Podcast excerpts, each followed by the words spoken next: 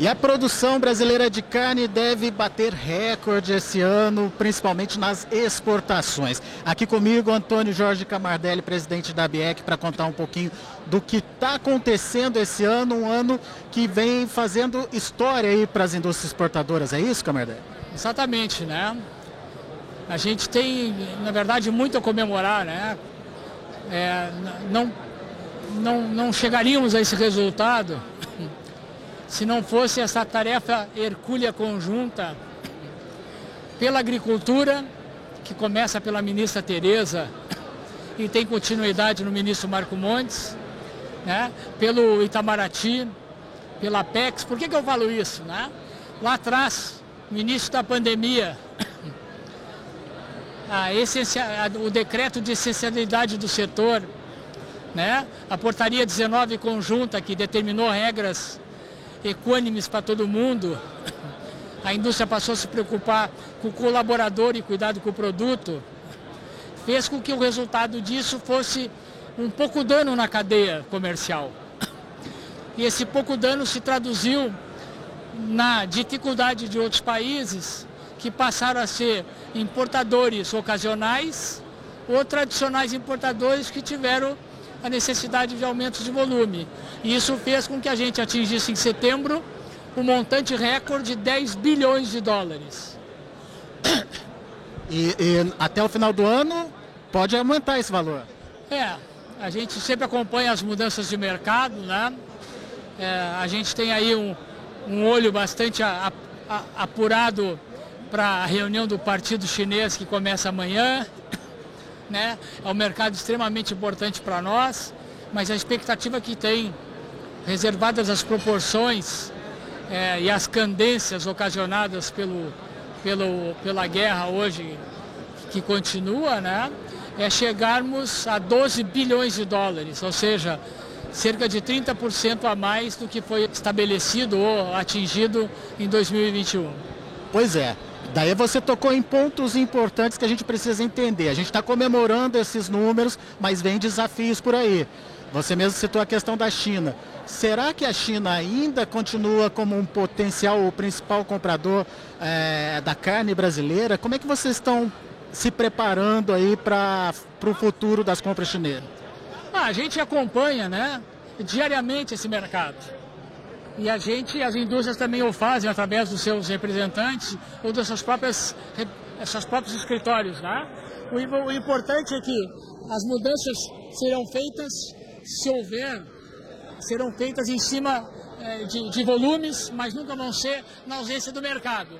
E a gente acredita que hoje, se a gente tenizar alguns problemas que a China tem nesse cenário atual, né? É, o, o, risco zero para a Covid, né? a questão da moeda, é, o, a, o problema imobiliário. Né? A gente tem também aí é, é uma ausência por conta do Covid de, de, de, investimento, né? a China é a prateleira do mundo, então a gente acredita que nós estamos preparados para uma adaptação, talvez, talvez de volumes melhores, mas é uma transição que pela demanda né? E, é, do, do, histórica dos meses e outros problemas que houve no passado que não são similares a esse, né? A gente acha que é um mercado que vai se manter em características diferentes que nós vamos ter que nos adaptar. Assim a gente tem feito ao longo do tempo com outros mercados. Então, se tu tem um mercado que está com dificuldade de renda, né, que não é o caso da China, mas especificamente, é, tu não deixa de permanecer, tu altera o teu perfil de oferta mexendo na tua cesta de, de produtos diferenciados. Então, esse faz parte do processo diário, né? Você acha que isso pode acontecer com a China também? Eu acho que a, a, a, o que pode acontecer com a China né, é talvez a gente tenha que é, nos adaptar com, com volumes consideráveis, mas também tem que respeitar os quantitativos que são tradicionalmente exportados. Então, é, não dá para fazer um confronto dos dois meses anteriores com os dois próximos meses, porque a gente embarcou o produto para chegar no ano novo chinês, que é em janeiro. Então, são características. O que eu estou te dizendo, o que é muito importante é saber o resultado é, da, da, da, quando finalizar a reunião do partido. Muito bem. Outro obstáculo, a questão da, da, da lei de desmatamento aqui na Europa. Como é que vocês estão vendo isso, Camardé? É, a gente está trabalhando, né? A Europa é, é um bloco muito importante, né? É, por outro lado, a Europa já impõe, antes da sustentabilidade, algumas dificuldades da gente acrescentar produtos, da gente acrescentar estados. É, o Brasil não tem mais a condição de pré-list. O que a Europa precisa enxergar o Brasil é como um parceiro comercial. Né? É, pela, pelo produto que se exporta, se a gente fizer uma divisão é, é, dentro da hierarquia da carne, a gente pode dizer que tem a carne culinária, a carne ingrediente e a carne gourmet. A característica principal da Europa é carne gourmet. A característica principal do Brasil é carne ingrediente culinária, entende? Então, a Europa precisa enxergar o Brasil não como um competidor de varejo, mas muito mais como um parceiro comercial para trabalhar em produtos de valor agregado dentro da, da, da ótica que a gente já faz hoje com outros países. A lei de desmatamento ela já foi aprovada pelo parlamento e agora depende do, da aprovação dos 27 países. Isso vai é, aumentar o custo da nossa produção? Vocês já têm algum estudo sobre isso? A gente vem acompanhando, né? Todas as empresas têm seus, os seus, as suas, dentro das suas características, é, é, é setores específicos para lidar com isso, né? mas é, é, é, a gente não tem resposta para tudo. Tá? Essas garantias adicionais que estão sendo solicitadas, eles estão dispostos a remunerar ou eu vou arcar eu com todo esse custo? Né?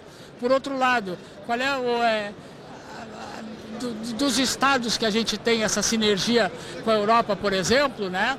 É, a gente tem aí é, poucos problemas que estão em soluções. Não são todos os estados que estão aprovados para fornecer carne para a Europa. Né?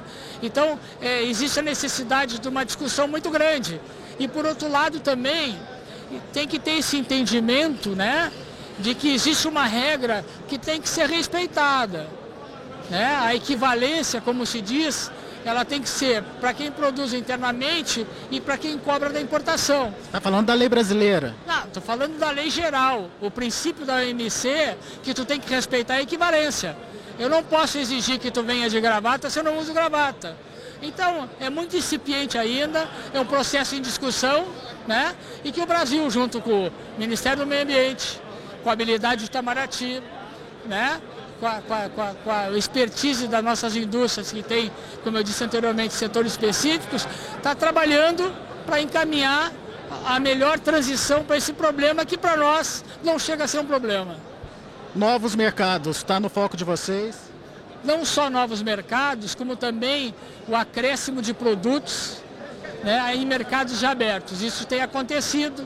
A gente tem agregado produtos novos com Malásia, com Singapura e também é, é, ampliamos o nosso comércio com a Indonésia, né? E estamos aí trabalhando com, a, com o Itamaraty com o Ministério da Agricultura e com a PEX em relação aos nossos objetivos, que é a Coreia do Sul, Japão né? e México, na, na pauta já é, encaminhada para a gente dar sequência nesse processo em 2023. E o que está faltando para que efetivamente isso aconteça? É que não está faltando, né? Existem muitos países que determinam é, proteções né, comerciais travestidas de barreiras técnicas. Né? Então, sob a ótica da OIE, que é o braço sanitário da OMC para regras sanitárias, né, o Brasil não deveria ter nenhum empecilho em lugar nenhum do mundo para mandar seu produto. No entanto, a gente tem algumas dificuldades que a gente vai superando com o que eu coloquei anteriormente, né? Trabalho conjunto, agricultura, Apex, Itamaraty né, e a BIEC. Agora, Camardelli, só para a gente finalizar, recado para o pecuarista que está te ouvindo agora. Que momento é esse? Investe não investe? Se prepara, não se prepara? Enfim, como é que ele tem que ver o futuro? É, eu acho que o pecuarista, né, é, o resultado, independente da um mercado estar tá maior ou menor, é, a possibilidade de abertura de novos mercados, né? Eu acho que é, a garantia do produtor é o resultado que a gente está tendo. Pode um mês estar tá mais para lá ou mais para cá, mas as perspectivas. E o que eu relatei anteriormente, né? O, res, o retrato de hoje de uma cadeia praticamente sem dano, ela automaticamente se traduz na condição ímpar da gente poder suprir qualquer país hoje importador, não só em qualidade, em perenidade de oferta, em quantidade e muito mais do que isso, né? Num produto sanitário 100%. Carne brasileira, bastante competitiva, portanto, e esse é o esforço que está sendo feito, ampliar mercado, superar as barreiras que vão sendo impostas, colocadas aí para a exportação brasileira. Daqui a pouco a gente volta direto aqui de Cial, da Cial Paris para mais informações aí no Notícias Agrícolas.